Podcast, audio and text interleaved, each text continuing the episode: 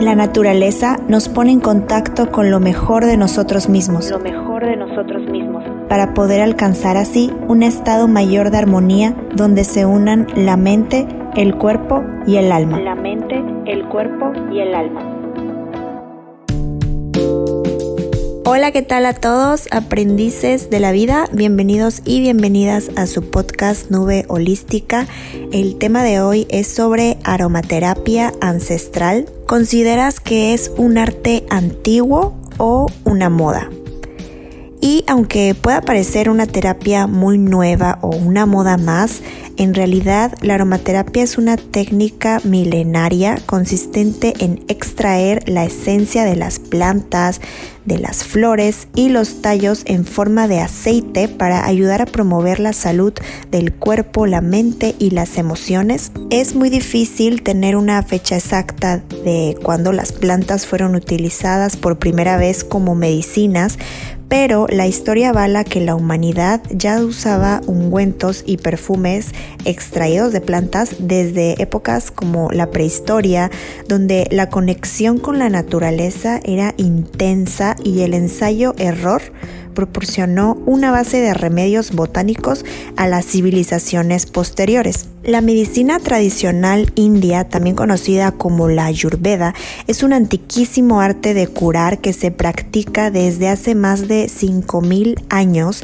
En el idioma sánscrito, ayur significa vida y veda conocimiento. Es toda una tradición milenaria en el uso de plantas medicinales y creo que nos faltaría demasiado tiempo para entrar en calor sobre lo que es esta ciencia, pues tan solo su materia médica incluye alrededor de 2.700 plantas diferentes para el tratamiento y la prevención de enfermedades y bueno, en grandes rasgos se basa en tonificar el cuerpo y promover un equilibrio mental y reducir el estrés. China, Egipto, Grecia, Roma, muchas grandes civilizaciones se valieron de la aromaterapia y de las plantas como remedios sanadores. Además, dejaron numerosísimas evidencias escritas de este saber milenario, pero ocurrió que la química empezó a desarrollarse y se descubrió que en un laboratorio se podían crear materiales sintéticos y así, por ejemplo, el sauce fue sustituido por el ácido acetil salicílico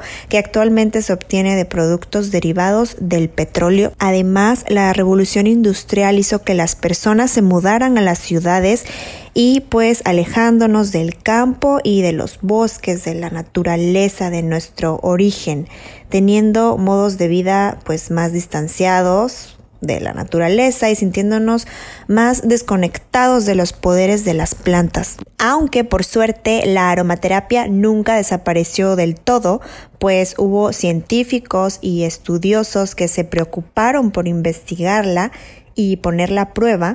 Claro es el ejemplo sobresaliente de René Maurice Gattefossé, les voy a platicar brevemente una historia, pues resulta que estaba el señor perfumista francés René Gattefossé trabajando en su laboratorio, esto fue en la época de 1928, cuando accidentalmente se quemó y ante la desesperación y el dolor introdujo su mano en el líquido más cercano que tenía y para su sorpresa el dolor se dio inmediatamente y no le quedó ampolla ni dolor ni nada. Fue un gran descubrimiento cuando se dio cuenta que el aceite esencial de lavanda había sido el salvador de su lesión. Esto hizo que empezara a investigar las cualidades antisépticas de los aceites esenciales y así llega hasta nuestros días del día de hoy, una aromaterapia reservada pero efectiva,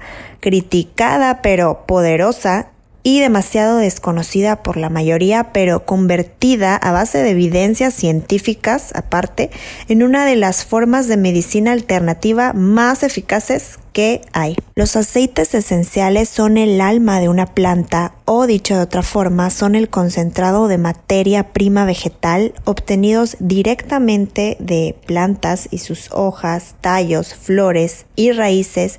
Su cualidad principal que los distingue en su intenso, intenso aroma, que es la parte que interesa a la aromaterapia, por utilizar como remedio para ayudar a aliviar diferentes malestares tanto físicos como emocionales. Para su elaboración se utilizan diferentes procedimientos como la destilación con alambique que no involucra nada de química, lo que favorece que las propiedades de las plantas permanezcan intactas y que el aceite esencial que se consigue pues sea muy concentrado y potente. Y hay tantos tipos de aceites esenciales como hay muchas plantas en la naturaleza, así que hay muchas clasificaciones con diferentes propiedades para todos los gustos y sobre todo necesidades. En el siguiente capítulo vamos a descubrir el impacto tan grande que pueden llegar a generarnos en esa parte de nuestro cerebro que está conectado con nuestras emociones.